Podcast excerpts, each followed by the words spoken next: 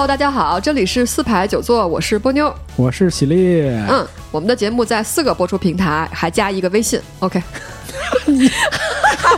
啊，或者或者你还要再录一遍，那再录一个，我就不说了。不录，坚决不录。你说吧，挺好的，这样 广告都做这么精简，简直想不到。嗯，如果想知道是哪些，请您听我们之前的哪些集。我这。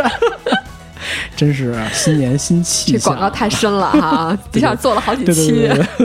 好，那呃，二零一八年过来应该没多久哈，希望没多久您就能听到我们这一期啊，顺利上线。嗯，啊，我们其实，在之前呢，就是聊到过关于这个影视行业的一股清流，对。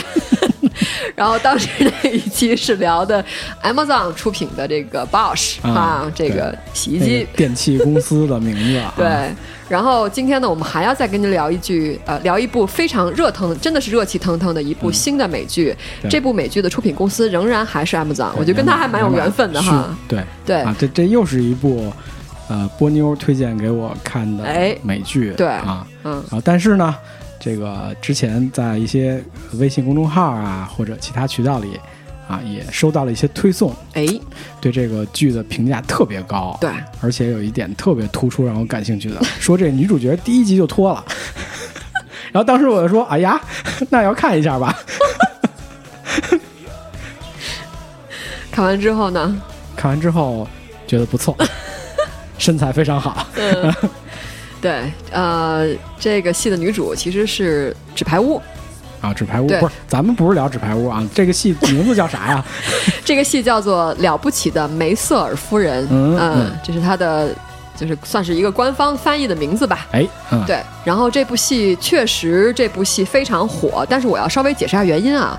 这部戏其实它的试播季，因为美剧往往他们会采用 pilot，它就会先有一个试播季先播出来，播出来看观众反应。如果观众反应好的话，他就拍；不好的话，他就他就不停，他就不拍了。对，这部剧的试播季非常早，在呃今年的三月份播出来了。哦，对我其实也是在差不多那个时间段看到，当时就觉得好惊艳呀。然后之后就没了。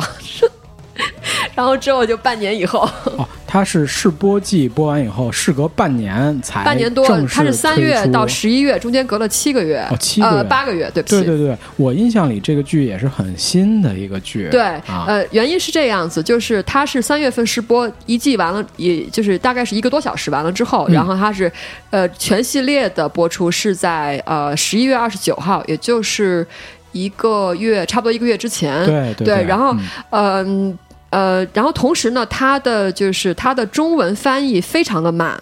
也是因为这部剧特别的新，然后同时它的 IP 呢，因为它是首季嘛，它是第一季，所以它的 IP 还不为人知。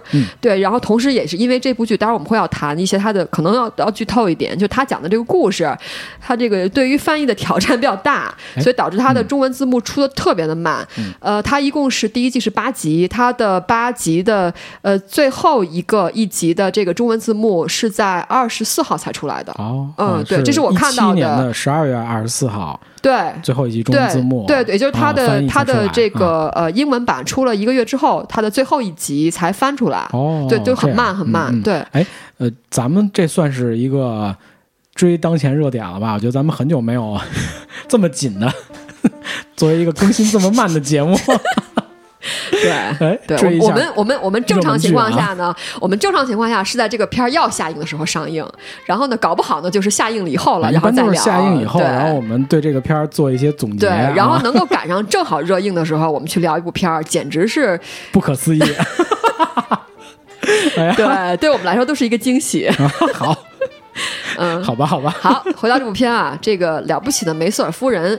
呃，这部片老实说，从它就是呃，就特别是它的第一集，就前几集的中文的翻译，因为它是速度是我看到最快字幕组是一周出一集。哎啊，对。然后基本上出了两集之后，就开始有好评出来。然后你看到帖子的时候，应该大概它有，呃。至少大概六级中文字母出来了，对对对就有很多贴很多推送。经你推荐以后，然后对啊，我给你推荐你就不看，后来突然看到推送说那什么他要录，然后你就看了。他要录，对啊，他要他要录点嘛，你就对，看然后了。我看了两集、嗯两集半。之前我因为我很早就给你推过，啊、对我就说我我我想聊这部剧，然后就推，然后你就不看，就脱了不就好了？我马上就去看。好吧好吧，对我要自我批评，就是没有针对没有针对客户来定制这个营销的卖点。对嘛？嗯，好，然后 OK，然后这个除了这个推送证明它的这个热度以外，我们还要说一些客观评分啊。呃，豆瓣是九点三分，啊，真的很高。对，九点三分分是属于打死了也必须看的。是是是然后啊 IMDB 是 Amazon 的啊九九分，然后烂番茄的新鲜度是百分之九十五，观众评分是百分之九十七。嗯嗯，嗯，几乎到满分了，对很高，比 Amazon 嗯自己评分还要还要高。对对嗯好，然后这个你谈到这个女主角了，觉得不错啊。这个女主角必须得说一下，是《纸牌屋》的女主角，嗯，对，呃，叫做雷切尔·布罗斯纳安，哎，嗯，嗯，然后呃，她是一个九零后。九零年生人，哦对，然后呃，她还有一个很很有意思的身世，她是 Kate Spade。就如果你就是，特别是女生啊，就是有一个、呃美国的设计师品牌叫做 Kate Spade，K A T E，第二个字母是 S P A D 小 E。小桃心儿那个是吗？对，就是很、很甜美小女生的那种哦服装和配饰，对，嗯还有包包，嗯对。然后呃，她是这个设计师的 niece，她的呃，应该她的外甥女儿，应该是、对。对，然后呃，也算是家庭有一定承传吧，我觉得，嗯嗯嗯嗯嗯嗯，然后这个本身这个女演员啊，她其实是一个，我不知道你看完这个剧之后，你首先有什么观感能分享？一下？很简单了，很快，嗯，啊，你说，呃，对这个剧的观感，还是对这个演员的观感？呃，都可以啊，因为这个剧它是一个大女主角的戏，对，是是是。她的主角就是一个女性的主一一个女性对，那个剩下演员全是配角，主角的戏很集中，对。啊而且我觉得啊，我觉得第一个这个女演员的身材非常好，我再次说非常好啊。啊，而且能看出来他应该有比较深的舞台表演功力。哎，啊，特别是在那个几场的脱口秀表演的戏里面。对。啊，有很多大段的台词，对。然后包括一些有长度的镜头，不敢说那是长镜头啊，但是一些有长度的镜头，对。我觉得表演都很有张力。对，啊，呃，另外就是这个剧，我觉得充分体现了美国那个时代的感觉啊，它其实拍出了那个时代呃所谓的中产阶级或者中产阶级以上啊这些人的生活的一部分的面貌。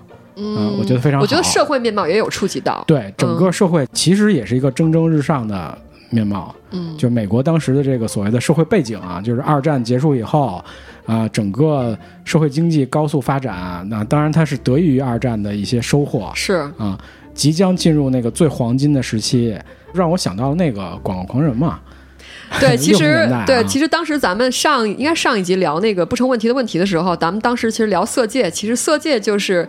呃，跟这个不成问题的问题，这两部电影其实处于同一宇宙啊，它不是平行宇宙啊，它是同一宇宙、同一时间、同一空间当中对，发生在中国东西区啊，对一西一东的呃两个两个城市的故事，嗯、我觉得可以这么看，对。呃，《广告狂人》比这个剧的时代稍微晚几年一些，《广告狂人》是真正呃美国经济进入那个黄金时代的啊，六十年代的时候，代表，对对。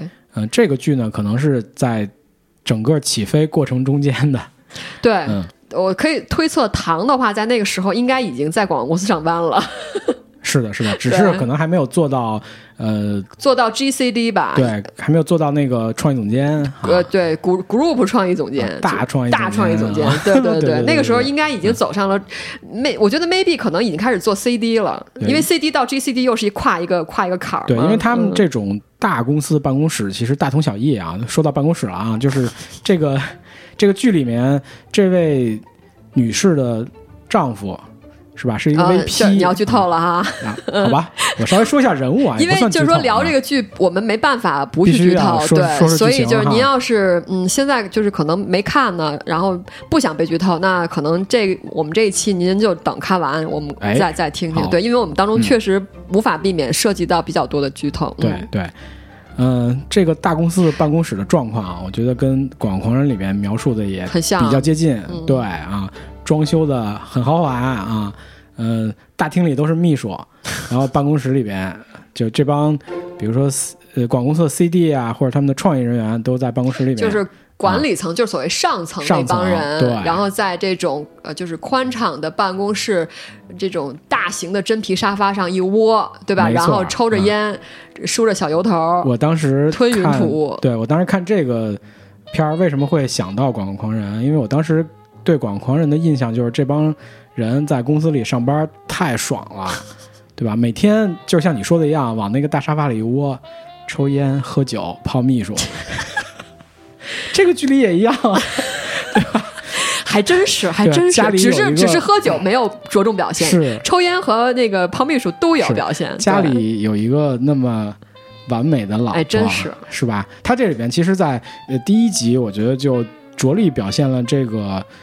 这位女士，第一集我我觉得第一集就是做一个非常充分丰满的人物刻画，对，把这个戏的主要人物和次要人物群全都清晰的刻画出来。对对对，在第一集的时候，我觉得就对这个这位女士这个女主角做了非常充分的铺垫，就是说她的呃生活是什么样子，她具有具备什么样的能力，对。对吧？各种各样的好的东西，交际手腕等等等等，对，人处理各种事物的能力很强。啊，你你你知道，就是看完这个剧之后，我尝试写了一下，给这剧写了一个名字，因为它中文翻译的名字叫做《了不起的梅瑟尔夫人》，英文就是其实就直译 The Marvelous Mrs. Maisel，就是 Marvelous 就是了不起，就 Great 那个意思。然后 Mrs. Maisel 就是呃，就是美国传统文化就是就。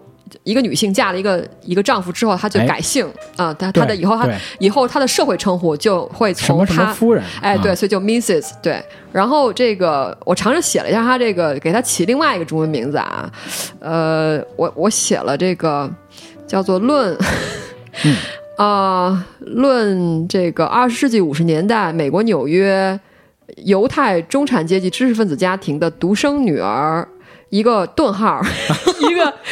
你论文不都这么写吗？论文名字很长的，一个五好太太和呃是如何被丈夫抛弃，呃华丽转身走上单口相声表演艺术家的道路的，还行吧？够全面吗？对，很全面，但是真的好长。呃，网站的标题写不下怎么办？专业论文不都应该这么写吗？对吧？专业论文其实题目都特长嘛，对吧？嗯嗯嗯。然后这个。呃，所以就我觉得这个题目基本上把这个剧的这些点都盖上了啊。就是首先就是为什么解释一下为什么它的中文字幕出的慢？一个是我刚才就其实刚才提到这三个原因了。第一个是新剧，第二个是 IP 没什么名名气，第三个是它的这个整个剧翻译有一个难度，就是因为它里边有你刚刚也提到 talk show，就是它有这种，但是它里边其实并不叫 talk show，它里边叫做 stand up comedy，就是站着的喜剧。嗯，对，站着的喜剧，站着的喜剧，对，它跟脱口秀其实是有蛮大的表演方法上的呃相同之处，对，只是就是现代意义上的 talk show 的话，它更多的是是一个固定的秀，嗯，呃，它不像 stand up comedy，stand up comedy 可能就是一个酒吧或者是一个 club，然后他就站在那儿，然后一个麦克风，然后一个人站那说半个小时就完了，但是 talk show 的话，它可能需要内容比较丰满一些，它有一个 live band，它可能还有一些。短的歌曲和一些表演，然后还当然还有 talk show 的这么一个主持人或者一个演员，他要去串整个 show 的主持，同时他还要进行呃一段独立的这种 stand up comedy 的表演。然后一般现代的呃现在的这种 talk show 的话，它是和电视台签约，比如说像这个 Jimmy Kimmel 就是呃奥斯卡上一届奥斯卡那主持，他就是有一个固定的一个 talk show，还有。呃，肥伦秀还有 Allen Show 都是类似这种东西，对，嗯，哎，那更像单口相声是吗？真的就是慢才，慢才啊，真的啊，对，sorry，sorry，不落雨，应该叫落雨，对，单口相声。就是日本的落雨和我咱们中国的单口相声，然后他们就叫 stand up comedy，就真的就是这种表演方式。我再说一点，我对这个剧的第一印象啊，就是真的还挺励志的。对啊，啊，对我为什么会觉得这个剧其实挺好的？不光是它脱了，呃，还是因为它 有你要给自己找回来啊，对，有很向上的东西，是吧？当然啊，那那天在某个网站看了一个剧评，标题就是“事实证明，婚姻受挫的女人事业猛如事业如猛虎”。我觉得总结也挺好的，相当励志，特别是以一个女性为主角的这么一个剧啊，对拍的这么励志，让我觉得第一有新鲜感，第二我还是愿意追下去对啊。对，这个呃，你刚刚提到就是看到这个女演员，因为这是一个大女主角的戏嘛，看到这个女演员，你就觉得就是。呃，有演演技在线，是，对，然后而且就是演技在线，不是指的仅指影视剧的演技在线，哎因为影视剧表演和舞台剧表演是非常不一样的。为什么很多演员他就是呃一直不放弃舞台剧的表演？哎对，嗯就是因为舞台剧表演其实更挑战你的演技。是因为他那个是没有剪辑的，嗯他那就是一 one take，对，就是呃，就一气呵成，就啥样了。就是什么样，对对，像影嗯视剧，你可以拍十条、一百条，选一条。哎，对吧？而且镜头语言，然后什么呃，服装造型美术老师、灯光老师给你可以十盏灯光连着打，用替身可以用 CG，对啊，啊然后镜头还能表达他的爱，对吧？对各种各样的手段，对啊可以不在现场，对，是吧？然后这个这个女演员的话，你要影射谁？啊，我没说呀，这个女演员的话，就是我记得，如果呃没有记错的话，她应该是在这个 NYU，就是那个纽约大学，她学了戏剧，哦，然后之后她从事常年的都是在舞台表演的就。是科班出身，真的是科班出身的，啊。就有点像那个凯特温斯莱特那个那个，因为我们当时聊小李的时候，其实对比过他们两个嘛，非常专业的舞台剧的对有扎实的经验的这样的一个人，对，嗯所以我作为一个观者，我能够从这部剧当中，我看到这个演员的自信，就他的表演的自信，哎，嗯 OK，然后呃，同时这个女演员真的很漂亮。我记得当时看那个《纸牌屋》，你还记得吧？她，你有记得她在《纸牌屋》里扮演过谁吗？就那个妓女啊。嗯，我我记得当时那个在《洗牌屋》当中，那个女孩一出来，我觉得哇，长得真好看啊。嗯然后后来时隔若干年之后，时隔还蛮多年之后，然后终于等到了她作为大女主角演的一部热剧啊。这部剧真的是热剧，因为评分这么高，我相信国外的关注度也会很高了。是对，所以还挺替她感到高兴的，我觉得。嗯所以你看现在，呃，亚马逊这种网络平台。啊、也确实是好好剧频出啊！哎你看我们我们两个就是这个节目推的一部《暴士》，《暴士》比这个剧还要小众的多啊！哎，其实我觉得从我的角度来讲，我不知道你怎么样，我其实特别对这些网络平台的原创剧非常感兴趣。对我也啊是，非常感兴趣。就他们会老会给你一些惊喜，对是吧？他们有各种方向的尝试。对，我记得咱们录《暴士》那一集的时候，你还你还说过有一点，我觉得说得特别对，你就说就是得感谢亚马逊给了这个提图斯这个演员那个、嗯那个老。老叔叔真的是就是哎老男人啊，是对吧？给了他在六十岁上给了他这个机会，让他就是嗯，就是就是重新又让观众看到了他这么棒的一个表演啊！哎哎嗯，是这样。嗯，然后这个剧我觉得也是，就是你看本身这个女演员条件多好啊，身材又好，长得又好，对吧？嗯啊，你都对吧？嗯亲眼亲眼审视过了，好吧已经，不，所有的观众都审视过，不只是我 对啊。对，所以就是呃，真的是要感谢像这种新清流啊，啊 对，在线平台啊。对，哎，最近就是有一件大事儿，忽然想起来，说到啊在线平台啊，就是跟葫芦有关。就是迪士尼收购二十一世纪福克斯旗下的一些资产，嗯啊、这个事件，呃，实际上我觉得也表现了迪士尼的一个雄心啊，嗯因为他之前和网飞合作出现了一些问题嘛，他就把他所有的内容从网飞平台准备都撤掉，嗯他说他要自己做在线平台。迪士尼是不是现在已经有一些有在线的这个自己的平台啊？可能是要建。然后他这回从福克斯收购的资产里边，应该有一部分资产就是，呃，百分之三十的葫芦的股份哦，啊，等于迪士尼实际上在发行渠道上，呃，又有了一些话语权。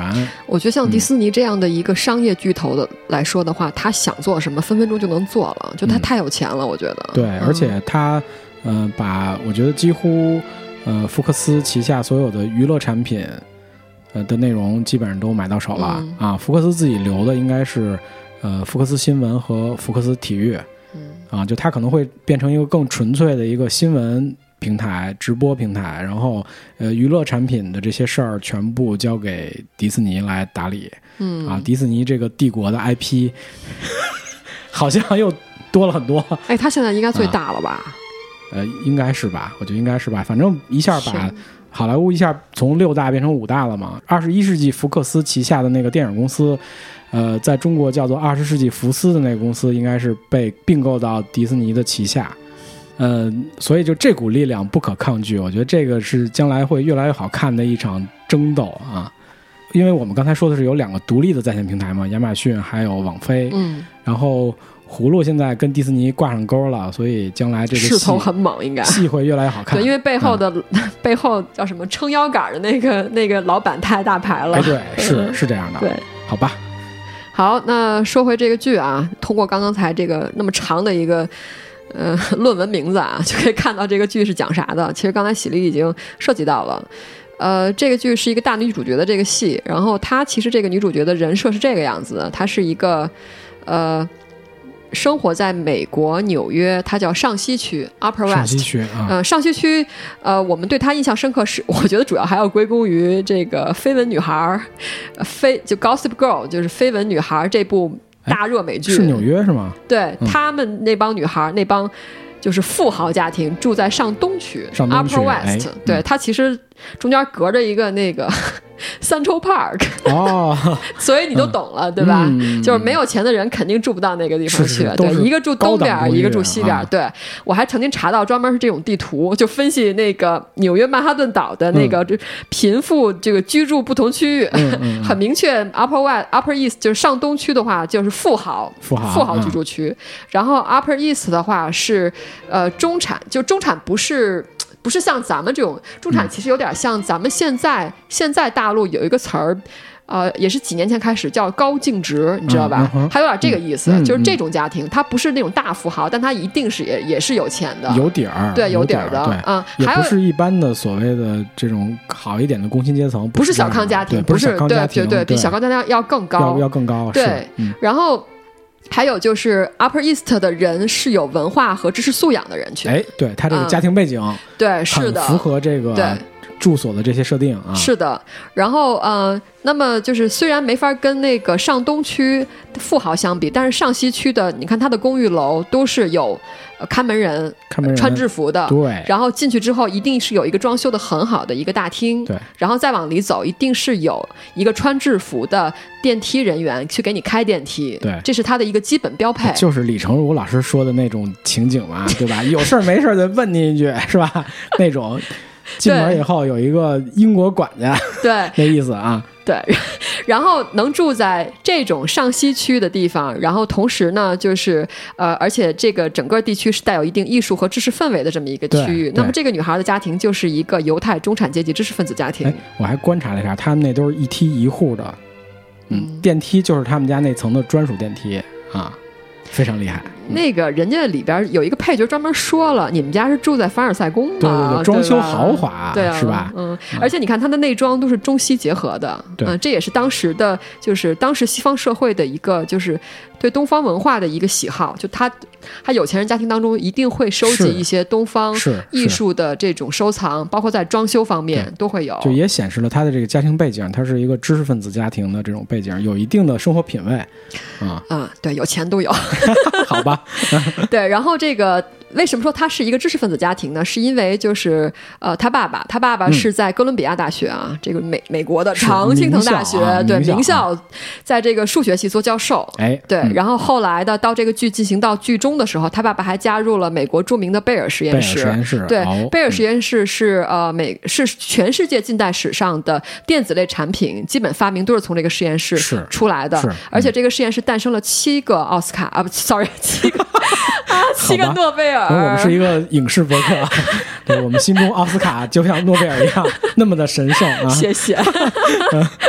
对，诞生了七个诺贝尔奖，嗯就是这个是一个就是全球顶尖，在当时最顶尖的一个实验室。厉害的对，实验室。啊后来他爸爸在这个戏进行到当中的时候，就去了这个实验室，啊所以是一个、可以说是一个世界顶尖的科学家了。是对，他是在这样家庭长大的，然后他的妈妈也是富家之女啊、他的妈妈早就年轻的时候是在法国生长和留学和学习的，啊，对就是被被他的对妈妈的妈妈，你就是他的姥姥送去了巴黎。对啊，对，就你懂得，你懂得，而且对。他是一个犹太家庭啊，他们呃讲的是犹太家族的故事。当然当然，然后他们是二战之后就是全家呃移民到了美国，哎，对，是然后而且他们移民的 路上还带了一个他们家里的女佣人一起跟他们过去了，嗯对。雇员雇员，他说这是他们家的 Family，这是家庭，这是家庭家庭成员，员，对，有工资有假期啊，不是佣人。嗯，这个家庭的话，就是呃，她是她是唯一的女儿，还还有一个哥哥。哎，嗯，他哥哥也是事业有成，帮军队研究声纳系统，啊，都是这种啊。高精级科学尖家，高精尖人才，对犹犹太人里面有非常多的科学家，科学家，对爱因斯坦，所以就说，就是有着一个论调，说中国人和犹太人很像嘛，就是嗯就都是特别聪明的，而且又都很勤劳，是嗯，呃然后这个呃，这个家庭的男性很很厉害啊，然后这个女性其实也不输啊嗯，也很厉害啊。对这个女孩呢，对，这女孩特别有主见。然后呢，据她自己说呀，是什么，呃，呃几岁六岁上，然后就就就定好了自己以后要读这个俄国文学。我不知道为什么要读俄国文学。人生很有。然后什么十二岁还是六岁，反正我具体时就时间可能有个错位，然后就定了自己的这个固定的发型 signature haircut，、对啊。啊他的就那个短发造型，对，然后呢，再往后就是定了他要找哪个老公啊什么的，就就是把人生安排特别好。完美人生的对对对，啊。然后，呃，作为一个富家女，确实有选择权，所以她读了一个特别没有实操性、没有实用性的一个专业，呃，就是俄国文学。呃，哎你读个文学我可以理解，你还要读俄国文学，我就特别不理解，因为就是说很多富家女是她是读那个 Ling- English literature，这是一个就是你在影视作品和文学作品当中常非常见到的富家女的一个标签性的符号，是就是她是去读英国文学的这样的一个富家女。对，嗯所以这个。啊，当然了，就俄罗斯文学是非常伟大的一个宝库啊，我觉得只是一个冷门专业而已。非常冷门。对，嗯，呃，像你其实刚才提到了，从第一集开始就把这个女子的这个人设的特点铺的特别的哎完满，对就是这是一个长得漂亮，身材哈看过了好，然后这个呃是有，而且她的她毕业的都是名校。是她的中学和大学都是美国历史上非常有名的名校，这我还特别去查过了。嗯对，然后这个哦，这个剧当中还交代了一下，他读的那个那个他读的那个女校是凯瑟琳霍本也读过，而且他住在哦凯瑟琳霍本当时住的那个宿舍。就是大家闺秀完美人生嘛，就是这种啊。呃，他当时非常好她当时读的那个那个女子学校，呃，简称叫 BMC，叫 Barrymore College。跟那个谁啊，就是跟宋美龄，宋美龄当时也是哦在那个嗯。美国读的女子的一个贵族学校，跟她是齐名的。哦，对，嗯，虽然这个故事是一个虚构故事，但是它里边就是很多东西都是你现实当中是可以查到的。哎，嗯对，嗯嗯，然后这个，嗯，受过良好教育，长得好看，身材好，嗯然后，而且这个女的，这个女孩子吧，我觉得特别能干，就是家里家外一把抓，对吧？你从第一集就能感觉到，我觉得主妇来讲，我觉得她家里家外的事儿都就毫无挑剔，我觉得非常无可挑剔。包括对于自身的要求也比较完美，对，对吧？每天每天要量自己身体的维度，从脚踝一直到脖子，什么腰和胸就不说了，人家都是脚踝和脖子都要量。人都是量三围，他至少六围，我觉得。对啊是吧？脚踝、大小腿、脖子，对啊，还不六围。你想啊，脖子、胸、腰、臀，然后大臂、哦小臂、对还有大腿小腿对、脚踝，这得十好几个、二十个了。而且她每天量，按她具体交代的是，她不，她不只是平时就她每天都要量，她怀孕的时候也每天都要量的。哎，就是她是一个对自己要求特别特别严格的一个一个女性哈。而且我觉得她深具街头智慧，这点是我非常非常赏识这个人的一点。就是虽然她出生在一个大家庭啊，大家闺秀，看起来特别阳春白雪，但是她对于普通人或者说出去跟别人交往的时候，我觉得也是有里有面儿，处理得很得体啊、包括帮她丈夫经营她丈夫的一些事业。这个其实嗯这叫什么呀？这之前聊不成问题问题，你提过，这叫情商高啊，情商高，对吧？要要我说，这叫上得厅堂，下得厨房啊，绝对是真的是完美女性啊！就是你看，就是五好太太嘛，五好太太嗯，这个故事哎就告诉我们，嗯这样的一个五好太太，出身于这个家庭的五好太太是如何被抛弃，然后华丽转身走上单口相声表演艺术家道路的。实在太厉害了啊！对啊，你看，就是真的就是。我看完第一集之后，我觉得这个女生，包括一直看到最后，我都觉得这个女生作为一个妻子，作为一个太太，作为一个女儿都没什么可挑剔的。我觉得就哎她，她是一个特别好的一个，就是你如果能够娶到这样的人，真的是太好了。嗯然后她的老公，你看她老公对比一下是什么人，也是出自于一个犹太中产家庭，哎，然后只是出身不一样，他是一个。犹一个太商人，有一对一个商人家庭，他不是一个知识分子家庭，哎。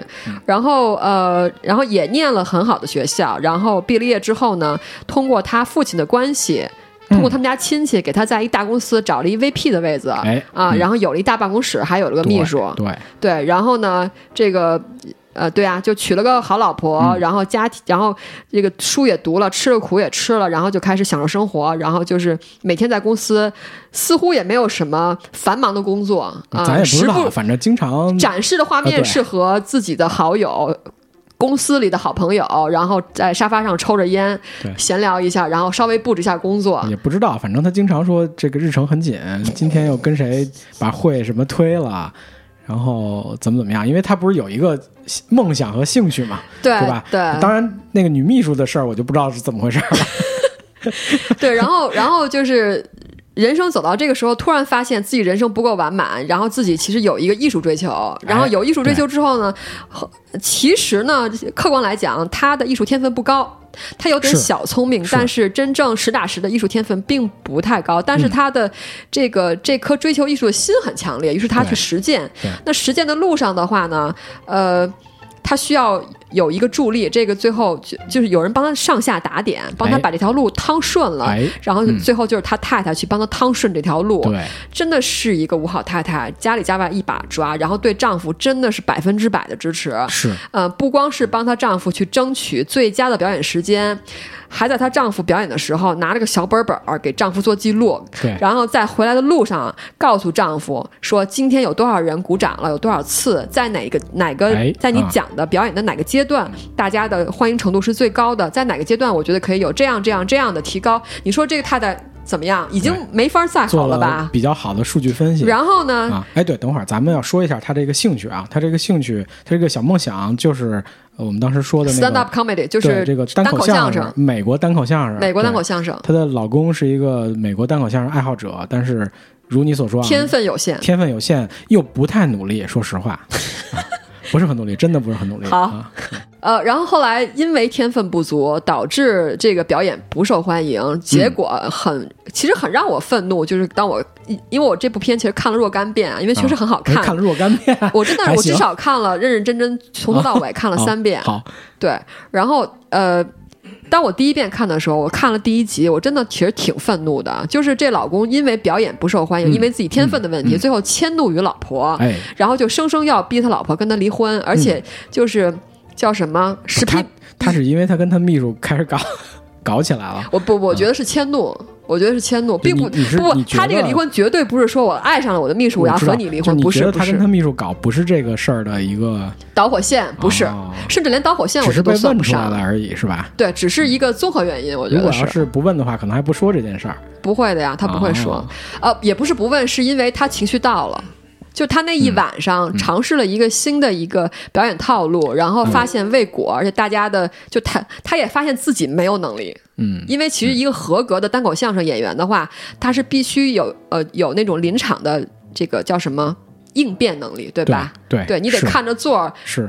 来加加减减一些，调整你的表演方式，随时有一些变化和创新嘛。就是如果是作为一个他这种舞台表演，我觉得所谓的即兴表演应该是最高境界。对，就是啊原创。这个剧剧当中，通过那个有一个女配角，你记得吗？就是这酒吧经理，就是那个长得像小土豆儿的一样的那个人。小土豆儿，对他也，他其实也是一个老戏骨啦。这个其实是个中中生代老戏骨吧，嗯这么说，这脸儿很熟的。呃，他其实通过他的嘴巴就说出来，这个 original 就是原创是非常重要的。当然，啊而这个女主角恰恰身上就具有极大的原创能力。原创能力，她的原创能力可以说是，呃，这个怎么讲？叫做。嗯，就是身边万事万物都都可以作为他单口相声表演艺术之路的这个元素这个是非常厉害的。呃，信手拈来，浑然天成。对，呃，我觉得是这样啊，就是一个还是回到刚才那个话，就是我觉得一个特别悲催的遭遇，很容易激发出人的潜能。呃，在啊艺术创作上，我艺术创作不分影视，也不分什么呃戏剧啊、文学、音乐，都是这个样子。是是，嗯，越是人生低谷的时候，越容易激发创作的呃创作的灵感。嗯嗯，所以是就有一句话叫做“失恋的时候容易写情歌”嘛，就容易写出好的歌来，是这样子的。说多了啊再往回转你想人在幸福的时候。哪儿他妈有功夫去管这些事儿啊？先、呃要品尝幸福啊，不不不不啊享受幸福啊！不不不，我倒是这么觉得。我觉得幸福的时候也可以创作很好的作品，但是有一点就是，就是从艺术史上，我说的艺术并不仅止于影视类，嗯就其实它是一个跨专科的。其实，在整个人类的艺术漫长的成长史上，就是展现快乐、幸福的作品，其实是有大量的。还是比较不？有有很多有很多，但是最后往往让人类印象深刻，最后记住在这个历史上用刀子刻下深深的痛苦的那个血痕的，全都是表达对，就是痛苦的，对嗯，对，就表达相反情绪的东西。对，所以有一嗯位大师曾经说嘛，就是悲剧才是推动人类进步的力量。我非常认同这句话。我也是，我也是，就是这个事儿就有点无奈，我觉得，嗯嗯但是没办法吧，我觉得可能是一些人性深层次的原因了。嗯嗯，好，说回这个吴好太太啊，这老公逼着跟她离婚，而且更渣的是什么呢？他拿着他太太的箱子啊，这个装了衣服就走了。对对对对，哎呀，这个实在是太，哎，说不说不清了，说不清了，哎，当然，当然，当然，他给的理由其实呃，我觉得比较现实，就是嗯他的就是表层理由啊，就是我对这个生活我受不了了，这个生活让我、让我压抑。嗯。还有就是我我出轨了，对。我有一个女秘书，是。然后这些都是她给出的表层原因啦，嗯，然后但是深层次原因，她其实第一集当中她丈夫其实有说出来，呃，她不，sorry，不是第一集，是后边集，嗯。她丈夫呃是说，自从那一次表演之后，就是因为她丈夫就是开场戏之后的第一次上台表演的话，她丈夫其实是到了一个呃这个喜剧明星的一个是。一个表演，是，对，后来他老婆在电视上看到了，对。然后还还替老老老公生气，找到老公说：“你看那个著名的喜剧艺术家偷了你的段子。”哎，后来其实她老公说不是，是她其实是她老公偷人家的。对对对对对，对后来反正就是分开之后嘛，有一次她老婆去她老公那个呃公寓给把儿子给她送过去，因为就是、哦对吧，就是分开之后嘛，然后就就跟她老公吵架了，因为发现她老公把女秘书弄他们家去了，俩人同居了，对，然后这个。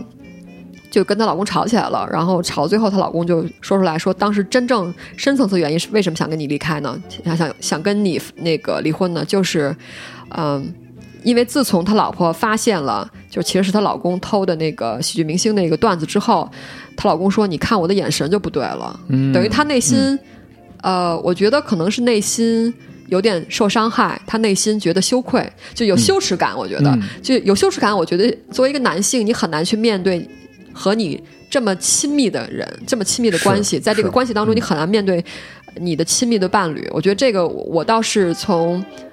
我觉得还蛮写实的吧。我觉得从心理上，嗯我还蛮能够理解他这个心态的。我觉得是对，嗯，只是他的方式方法特挺渣的，嗯，他对他可能会觉得他老婆开始看不起他了，对。作为一个男性，我觉得其实对。这个心态是挺挺难过的。我觉得，自尊心上受不了，对对嗯但是他处理的方式确实非常的不好，对，嗯。嗯、他处理方式这个原因，其实这他处理方式不好，其实我觉得也有一也有一些原因，也是因为你看这个剧，其实展示的是这个男孩从小时候就被照料的很好，啊，对，就是你看他爸他妈送他上学，对吧？去受良好的教育，然后出来之后工作呢，也是他爸他他爸帮他安排的。对然后呢，找的这个老婆女朋友老婆呢，又是一个家里家外一把抓，什么事儿都给他料理好的这么一个人，所以这个男的什么都不用干，基本上。他对他其实应该是一个被生活惯坏了哎的一个、一个对吧基本上除了他的那点梦想以外，呃，其他事儿好像都不太操心对啊，包括他们家对吧？他们认为的他在养家，其实也并没有。然后房子也是他爸爸对，给买的，呃对，对吧？对也不是他自己努力是去挣来的，是，的，嗯，所以其实对于他来讲，他在结婚以后，其实没能实现更多的价值。是，所以就导致他就是。这种所谓就是逼着太太离婚这种不负责任的这种表表现方式吧，我觉得是，对，嗯，因为他没能实现这些价值，所以他要从他的梦想上去找一些补偿，但是这个补偿他又没有得到。后来我发现，其实我没什么天赋做这件事儿，啊，然后就把这种情绪可能发泄到，比如说对他的太太或者这个事儿的处理方法上，对，反正就是挺渣的，造成了个局面。对，其实到后边的话，这个她的这个老公其实曾经尝试复合，嗯，但是他尝试复合，当时那段戏，我觉得其实他那个态度其实是有点有点敷衍。哎，嗯，就是他是一个很仓促，就是他在这个公寓门口，然后等着他老婆回来，然后就跟他老婆说：“我想 give it a try，就是我还我还想再试试，就是，然后但是没有任何其他的额外的表示。对，因为跟当时那个时下，就是美国五十年代的那个男女的地位其实也有关系。对，即使是从一个知识分子家庭，就是这个女主角的母亲那儿，她的意识里。这个女人如果没有老公是不能独立生活的啊，是的，对吧？对于她来讲，因为她其实有一段在第二集，我记得还是第三集的开头有一段，她跟就是这个女主角的父母在早餐时候的对话。这位太太就一直在说啊，我的女儿她从家里出去了，她十点多，她居然有地方去。然后如果我跟你吵架了。对吧？我是没有地方去的。那言下之意就是，我如果离开了这个家，然后咱再说深一点，我如果离开了男人，我可能没法独立生活，对吧？他的意识里应该就这样，就是必须得有一个家庭，然后作为家庭主妇或者这个贤内助的这个角色，才是他们这样的女人应该。比较正常的生活里的一个角色。呃，对我同意，在那个时代之下的话，虽然都是二战之后了，就是离现在其实不远的、不太远的一个时代，但是仍然，呃，是一个相对比较传统的一种社会架构吧。对，呃呃，我觉得应该说是，呃，在中上人群当中，我觉得还是要分阶层。对，中下人群其实并没有那个。对，因为他这个家庭就是一个典型的这样的。结构对吧？对，我觉得在这种就是相对富裕家庭再往上的这些阶层的话，他们的这种社会架构还是很传统，就是老公在外边，然后太太娶进来，就这个意思。是对。然后，所以他的这个父母，包括嗯，他的老公的父母，对他们这个分开、离婚等等这些事儿，一开始都是肯定是极力去反对的，他不希望出现这样的问题。嗯嗯。但后来其实也没办法，因为。他们其实想不到一个女性怎么去独立，在外面，特别是这样的一个女孩儿。呃，这个时候你就能看到，就是知识的力量。我觉得，就是我我我看到，反正文学是吗？不是不是不是，是我看到他爸，就是就是就是他爸和他妈两个人对待他这个整个离婚的这个过程，一开始老两口都是。特别的崩溃，你看呢？对，你看，我觉得那个戏，哎，我真觉得就是一部好的影视剧作品，就是一部好的作品的话，它每一个细节都值得琢磨和玩味。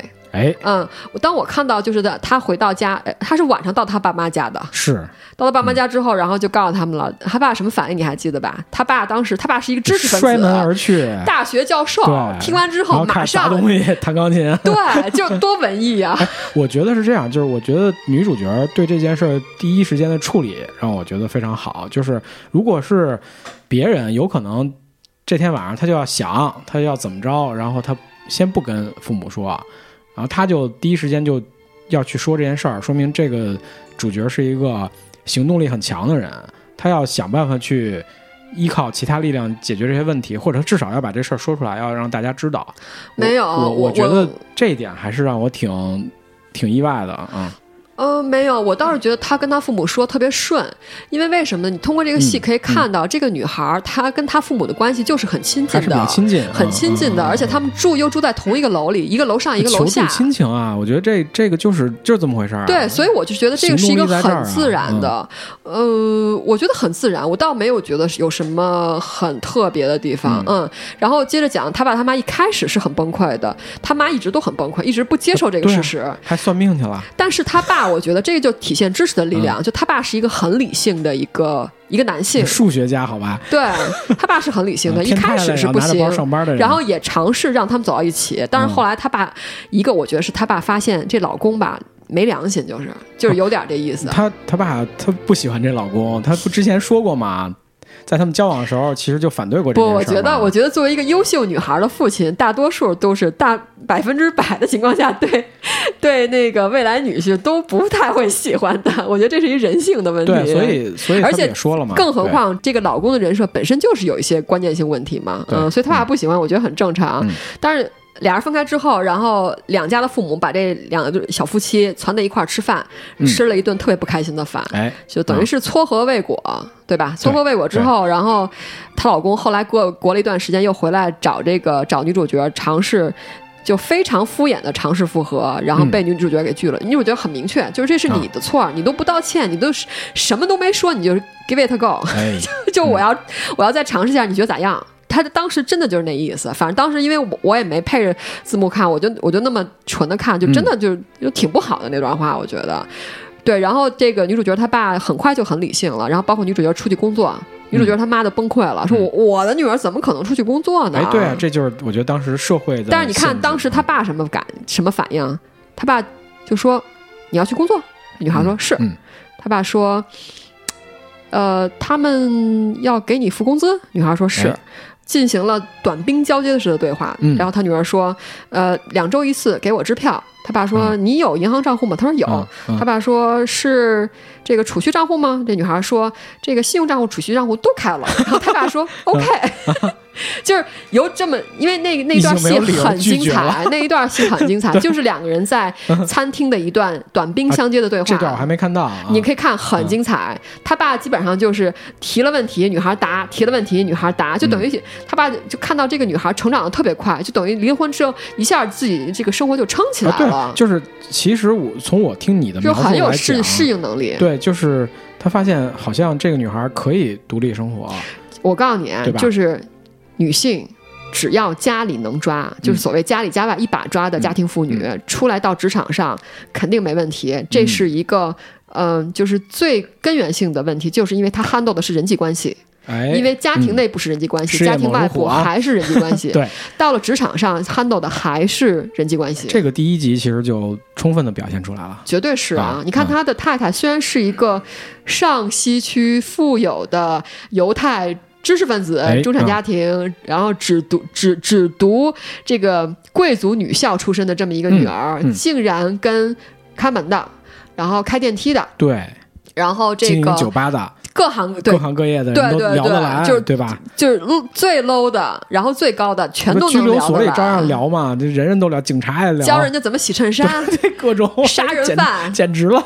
我当时觉得可以，可以，可以。我觉得我我简直觉得这女这个女生的性格简直太强大了，我好羡慕她的性格。这这他确实这个人本身就是一，个你不觉得你不觉得这个女孩性格是就是嗯，叫做泰山崩于前而色不变的那种感觉嘛？就是就是他的性格很稳，我特别就觉得他这一点特别好。嗯就不管什么样的事情发生，他都能 hold 住。虽然，当然，他其实以她的表达方式就是喝醉了，去 台上说两口。我我觉得他给我最大的那个感受就是，他很多东西他是从正向去看，而不是从就是她的老公是一个典型的反例，嗯，就是很多东西本来是可以用正向的方式去解决，但是他因为情绪的左右，然后因为其他的原因都。特别像孩子，对，吧？然后导致了，嗯其实他用的是一个负面的方法去解决。对，是这个女的一个是逃避，一个是走开，对对对吧？这个女的始终是面对问题，然后用正向的方式去解决这些问题。我觉得这是让我感受非常深的。我觉得嗯作为人来讲，还是提倡这种方式嗯，去，对吧？面对社会，面对其他人。对啊，嗯。好，然后这个女主角呢出去工作了，然后开始呃养家养，就是养孩子养自己啊，嗯嗯嗯，然后这个妈这是啊，真是不容易。这个时候呢，我作为一个观者啊，老实说啊，我觉得这部戏如果你要挑剔的话，那我觉得这块儿我倒是有一个商榷，因为我哎觉得她老公的人设呢，在这八集当中呢，前六集或者前七集呢是。呃，一脉相承的性格，嗯呃，嗯是很就是设定好这种性格，哎，但是到了第七集还是第八集的，我反正就是最后这这一点吧，老公的性格突然有一个很大的逆转，就一下变成一个负责任的老公了，哦嗯哦，就是他升职了。因为什么？这是呃，如果按照他这个剧当中描写的话，就是因为有一天，呃，这个他送儿子回老婆家，嗯因为他嗯老婆跟他分开之后就住到父母家去了，啊，然后这个他当他的前岳母跟他说说你老婆工作了，嗯。然后他就受了刺激，刺激了。哦，对，但是老实说，我觉得这个跟这个剧前三分之二的老公的人设。嗯，我觉得稍微有点跳，稍微有点嗯跳。对，就老公突然就变得很负责任，而且最后竟然还跟老婆又睡到一起去了。嗯，就有一 天晚上，就有一天晚上，俩人一块儿，哦俩人一块儿吃饭，就 OK，就是他、嗯他儿子过生日，哦，呃，sorry sorry sorry，是他儿子过生日吗？还是他儿子跟他朋友一起过？反正就是一个哦生日哦 party、哦 OK whatever。然后就是这个老婆前一天呢喝大了，喝大之后嗯呢，然后就暴食。然后呢，生日 party 完了之后呢，然后她老公呢就跟她老婆一块儿回了她父母的那个房间，就是哎一块儿再接着聊聊，再再吃点东西。嗯，后来呃两人独处嘛，最后就是睡到一起去了。然后就弄了一个重逢，而且她老公表现的特别体贴，又体贴又温柔哎。以前自己就是说以前，因为她老公属于是被宠溺大的一个对大男孩嘛，一个成人的婴儿，所以他很多地方是不体贴、不照顾老婆的，哎明白吧？嗯然后，但是就就从那一天开始，从那那那个睡开始，就变超体贴、超温柔的。哦那这就是转折的关键点是吗？所以我剧情设定里的转折关键点啊。所以我，我倒是觉得，就是说我感觉是编剧刻意把老公往好了写，但是嗯老实说，呃，我从一个观者角度，我觉得。按照这个剧前三分之二的设计的话，我觉得老公的转变应该没有来的这么快。第一个没有这么快，第二个也没有这么出色。第二季还好了那就是说第二季这老公还要签约呃，因为是这样，这个剧的名字啊叫做 Mrs. Maisel 啊、啊，因为她叫了梅瑟尔夫人，所以我对这个剧的设定就是她老公会长线存在于这个剧当中。就是说她这个名字，如果要是他们不彻底离婚的话，名字还不改的是吧？我觉得应该理论上是这样的，因为她如果要是离了婚，她就不能去叫这个她老公的姓了啊、对对对对所以我就觉得这个剧应该就她老公这条线还是断不了，嗯嗯还是断断续续。当然，我觉得为了加强剧情化的话，编剧肯定不会写破镜重圆这场戏，哎，或者他就啊是写了，他也有一天这个镜子还是得裂开。哎放到最后吧，万一拍个十季，差不多拍完了、嗯再圆再说吧。说到这儿的话，这个季的话已经签约了，就下一季。啊，下一季是吧？他已经签了，啊对。然后呃，看到这个剧这么火的话，我就是我们也希望好看的剧能多拍嘛。然后，但是同时也有一点担心，就是怕他第二季呢没有第一季好看嗯嗯啊、这个我觉得其实是最大担心。起点有点高啊。对，因为呃，老实说，其实第一季的话，虽然是拍了八集呀、你觉得时间其实蛮，因为它其实一集挺长的，它一集大概五十多分钟的，哦，对，有点像个小电影。是是，对，所以它八集下来八个小时的话，蛮长。但是老实说，其实还是在铺线。它第一季你可以看成是这个女生的前传，对所有的走上，对哎要她成为单口相声表演艺术家的小前传。对，所以他真正就是面对这个面对表演市场接受打击，其实还。刚刚开始，对，所以我预期第二季的话，他应该遇到一些问题，嗯所以我觉得也对编剧挑战更大。对后面还有一个升级过关的过程。对对对，啊呃，谈了这个婚姻关系啊、家庭家庭的这个整个大背景啊，我觉得既然我们这个论文叫讲这个论这个啊中产阶级巴拉巴拉巴拉这个五好太太如何。转身走上单口相声表演艺术家之路的，那我们必须得聊聊这个他的这个单口相声表演艺术家之路啊。我们聊聊专业哈，我们聊聊专业。首先就是他是一个有天赋的一个单口相声表演艺术者，这还不是家。嗯天赋来自于第一个，他的语言表达能力很强，可能得益于他的俄国文学的学习。呃，在第一季的第一集的最一开场第一场重头大戏，对，就是婚礼是吧？对，那是他婚礼，那啊就是一段就是 stand up comedy，对对，他在婚礼上的发言就来一段就非常有来了段单口趣相声，对嗯非常有趣，气走了很多人。哎，你知道那段戏真的很精彩。你看，当他最后那段戏 非常精彩结啊尾是说。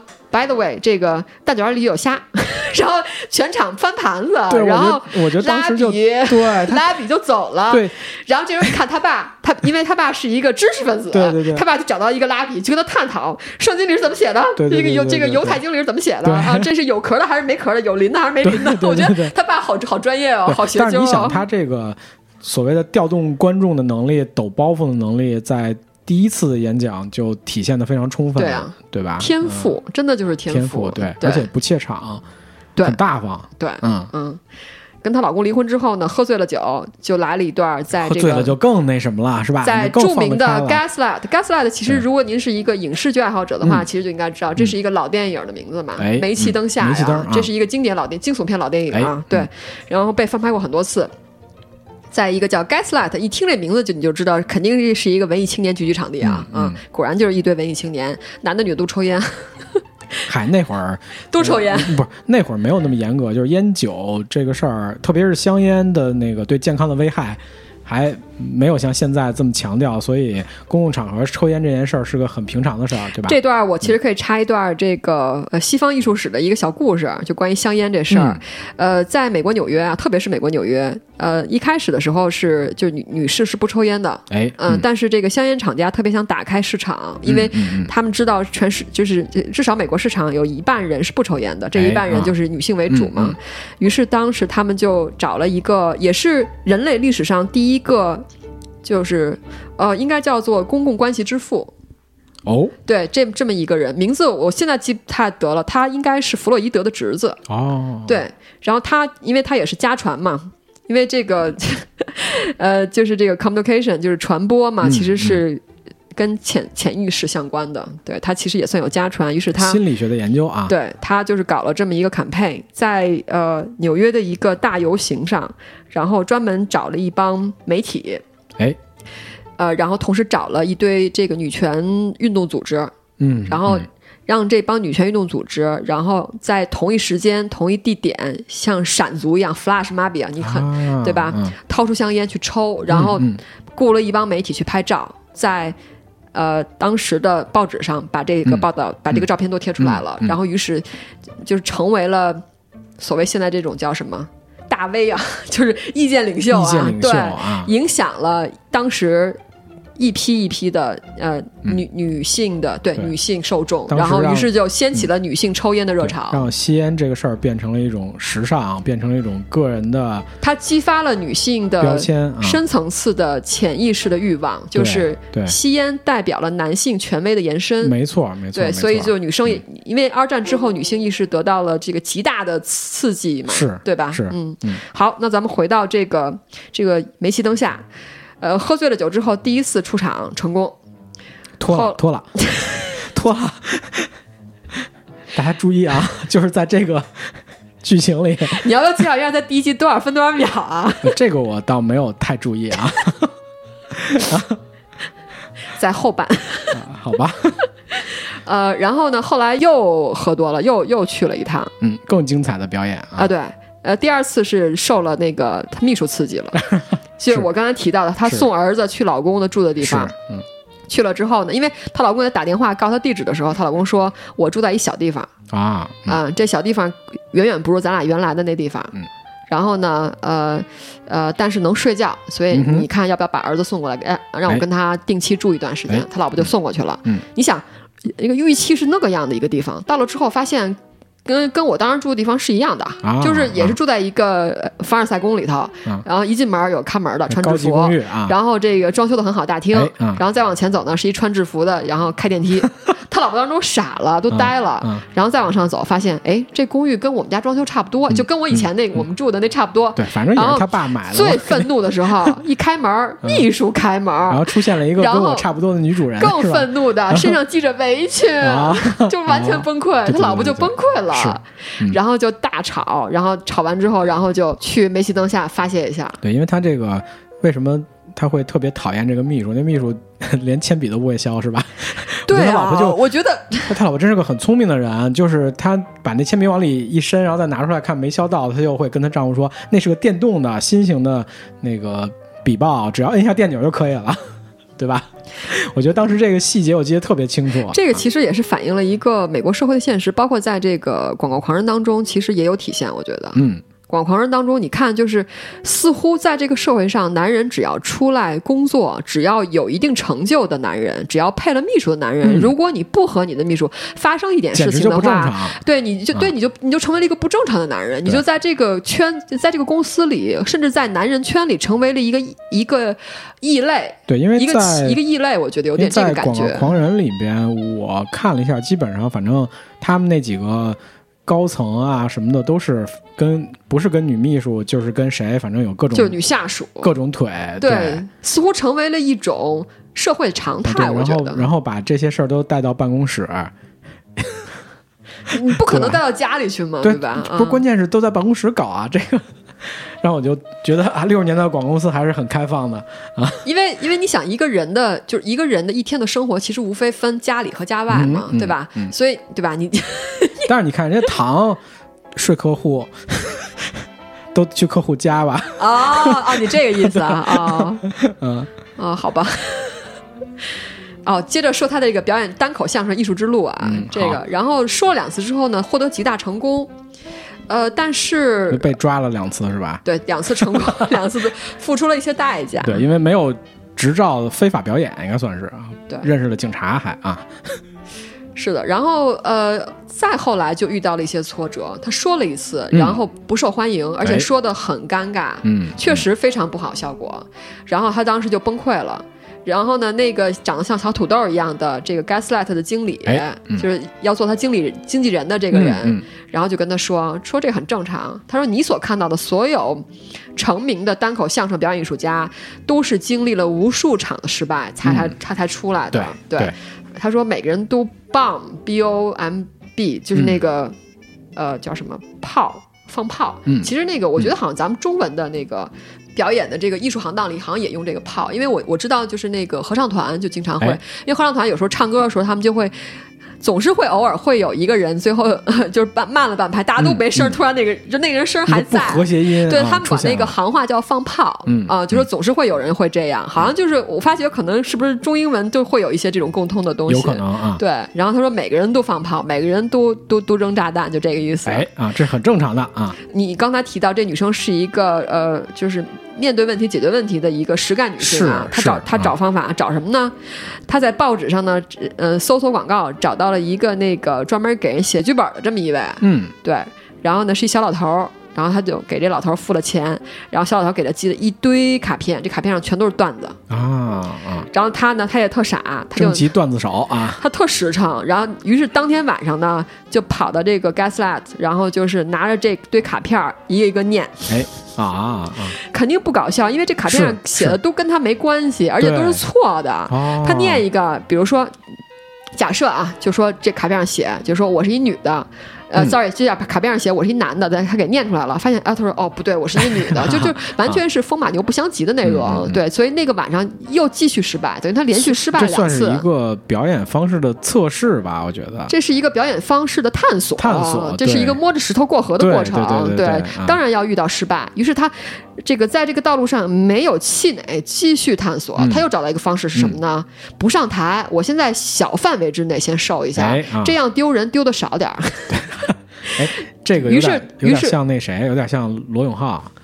啊，罗永浩也这么练出来的啊。罗永浩不是罗永浩是这样，他不是通过在新东方讲课吗？我知道，对，他说他第一次去试讲的时候非常尴尬，就他很紧张，嗯然后效果也不好。嗯，啊，后来他就自己找了一个方法，就是在众人面前做各种诚心做各种丢人的事儿练胆儿，然后第二次试讲的时候，据说效果就好很多。哦后来他的这种演讲才能是通过在新东方讲课练出来的，嗯嗯嗯。那就算是小范围了吧。新东方呃讲课人不多了，新东方有名儿的老师全都是单口相声表演艺术家，我觉得真的是单口相声表演艺术家，真的是对，对，只是他们是坐着。好吧，好，这个呃，请了外挂，外挂不给力，于是呢，还得呃自己的问题自己解决。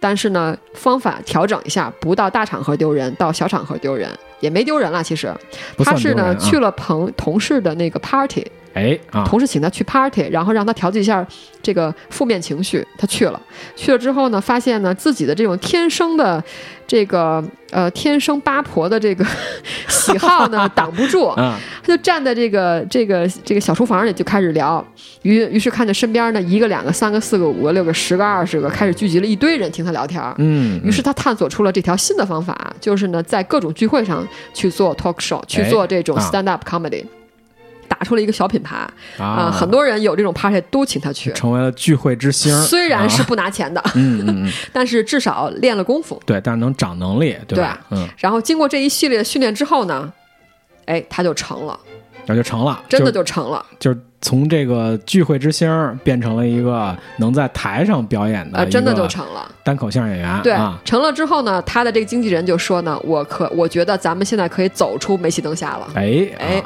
然后呢，怎么走出煤气灯下呢？需要人脉，需要找到一些啊发行巨鳄，对吧？发行巨鳄、渠道巨鳄。嗯嗯嗯于是找到了一个资深的老的经纪人，想托他的福呢，把这个女孩推出去。啊，这个老老经纪人手里正好有一块红牌，嗯。其实应该这应该是一个 talk show 的红牌，他是在固定的哦 theater 上去演出的，嗯，然后而且他扮演的是一个虚拟的一个一个人物，嗯。还会还会穿 costume，就是那种戏服，嗯就这种，嗯他们扮演的是一个虚拟人物，是一个大明星啊，哦，然后这个就就就跟他，结果呢，这个女孩呢私下里跟这大明星呢见了一下，去这大明星家吃了呃喝了顿下午茶，嗯，很优雅。然后呢，发现这大明星跟他舞台上完全不是一个人，哦而且这个大明星告诉他很多从业的真言。从业真理、嗯嗯黄金定律，真的就是潜规则，嗯就是说女的上台表演一定要弱化你的性别，嗯嗯，然后像你这样的女的上台表演，男观众看你不是为了看你的表演，是要哎就是明明可以靠脸，但是一定要靠实力，是吧？对，嗯，然后呢就导致也不能随便脱。不能像第一集一样，对啊，然后就导致他他其实他内心并不认同这些东西，因为其实这个女主角其实这个剧包括嗯你接到的一些推送当中，我猜测应该会有一些关于女性意识觉醒和女权主义的一些表达，很多人容易从这个角度解读呀。对对对，嗯这个女性确实她本人从性格上是具有女性意识觉醒的这些点的，嗯然后同时她也具有这种。呃，我我觉得叫叫启蒙阶段的女性意识的女性女哎女权主义的一些萌芽，但是她本人不是一个 aggressive，不是那种强势类型，它是一个比较自然的。我觉得这个还蛮好的真是啊，，对我还挺喜欢的一点就是这个。就是很自然。她的女性意识和女性觉醒都很自然，我觉得这一点很难得。她不是那种强迫那种那种感觉，所以才受人喜爱啊。对，嗯然后于是在他见完了这个 talk show 的这个呃这个大明星之后，嗯当天晚上在这个 Gaslight 的表演的话，他就说了很多当时的感想，嗯，于是得罪了那个大明星的经纪人那个老头儿，哦啊，老头儿就把他们给禁了，就列了黑名单，表演黑名单嗯给封杀了。对，呃，但是呢，这个时候你就看到这个女孩儿她的那种高的 EQ 啊，嗯就是当年种的因呐、叫什么无无意种柳，就是反正最后无这个心插柳，无心插柳啊柳成荫。嗯当时种的这个好好因呢，最后就得了一个结果。他当时被抓到这个监狱当中，跟他同时被抓进去的有一个 stand up comedy 的一个大明星，嗯啊，对，叫那 Lenny 那是真的表演艺术家。对、啊啊 Lenny。然后，但是你看啊，Lenny 他通过他的台词，他也说了，他说如果我只要我有别的机会，什么比如说我我我忘了他具体怎么说，他比如说到监狱到监狱里去给那些可以那些犯人洗衣服，对，然后到是就去干最脏、最累、最苦的活我都去愿意去干这些活儿，我都不愿意去做这个 comedy，嗯。嗯。就就是他，他也是身经百战，然后受过很多苦的人，你可以看得出来。嗯对，然后就是因为当时的这个因，当时两个人这个这些交往，包括这女孩还替他那个做了那个保释嘛，嗯对，导致他们其实成为私人朋友。嗯后来呢，这个女孩的经纪人那个小土豆呢，才发现哦，原来你认识这么一个大明星。哎啊，于是呢，被封杀呢，就就通过这个大明星帮帮助他们，就就突破了这个封杀。啊，又得到了一些机会。啊对于是，在这部戏第一季的最后一集的最后一个镜头，嗯就是这个女孩儿，然后突破了这个封杀，在啊舞台上，然后做了一个完美的表演。啊，非常好，给下一季留下了一个 很好的一个引子啊。对，但是我觉得，呃，如果是喜欢看美剧、看美剧比较多的朋友的话，您就应该知道，永远不要去理想化的去想编剧的那个 呃这个剧情的发展。对美国编剧、嗯好莱坞编剧一定不会按照你的思路去走，我觉得是这样的嗯，是就好的嗯编剧，嗯。好吧，嗯啊，好，说这么多了，然后。呃，这部戏是肯定是强烈推荐的，跟 Boss 是一样的，但是它跟 Boss 的那个味道是完全是不一样的。而且这部戏，我觉得，呃，它有两个表现方式非常明显。第一个就是它有非常重的歌舞剧的感觉，哎，就是这个叫嗯 Broadway，、这个叫什么？符合五十就年代是百老汇啊，对百老汇的歌舞剧对歌舞剧的的感觉，对对它里边有那种就是长镜头是。搭配音乐和舞蹈式的身体的移移动，而且还有很多这种这种呃主角和群众演员的配合穿插的这种非常多，对大段嗯。大段的，对。然后还有一个就是舞台的表演，特别是通过这个女孩的这个呃 stand up comedy 这些东西去表演，对。我觉得很有意思，嗯，然后这个片儿确实的，它的中文翻译不容易翻，因为一牵扯到这种这个这个就是 talk show 的这个内容的话，其实就不太容易翻了。对，，出现了嗯。大量的俚语、习惯用语、连词，乱七八糟，反正对，而且还有一些就是本土文化的东西啊，嗯。对，是这样。对。嗯，但是总体来说是一个励志而且节奏很明快的，应该归类为轻喜剧的，对对这么一个剧啊，能我觉得是一个非常好的消遣。就算你不看它的其他东西，啊、你光作为一种消遣来讲也非常好。这个对剧，嗯，对，而且又那么养眼，人也好看，然后对对对，这部剧的，我觉得这部剧呃，它的这个美术美术设计，然后它的呃服装造型、化妆，然后它的音乐，全部都是非常在线的。是的，是的，是的，嗯都是高水准的，所以它的整体的这个评分才会这么高。对，然后同时它也被提名了，就是转年之后马上就要颁的金球奖的音乐喜剧类的，就是最佳。哦好，那我们对拭，目以待它一定是音乐啊喜剧类的这个最佳。我觉得他是他的制片人是一对夫妻，一男一女，一个嗯编剧，一个制片。然后呃，他们两个当时设计这个剧的时候，我觉得 maybe 可能就是就是就是 target 的这个就是嗯目标定位于什么，比如说金球奖音乐喜剧类的这种这种这种奖项去设计的，有可能。嗯嗯嗯，行，那不多聊，呃，然后我们这一期就先这样，好吧？好吧，嗯啊，下期再见，嗯，好，拜拜。拜拜。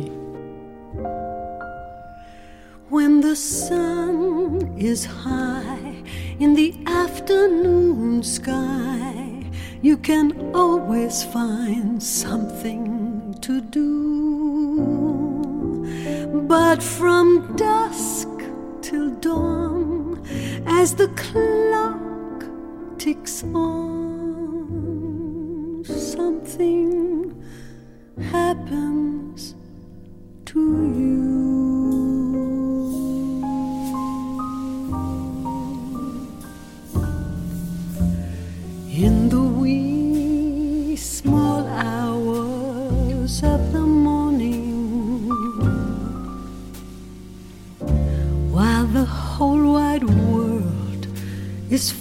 Fast asleep. You lie awake and you think about the guy and never ever think of counting sheep. When your lonely heart has learned its lesson, you'd be his if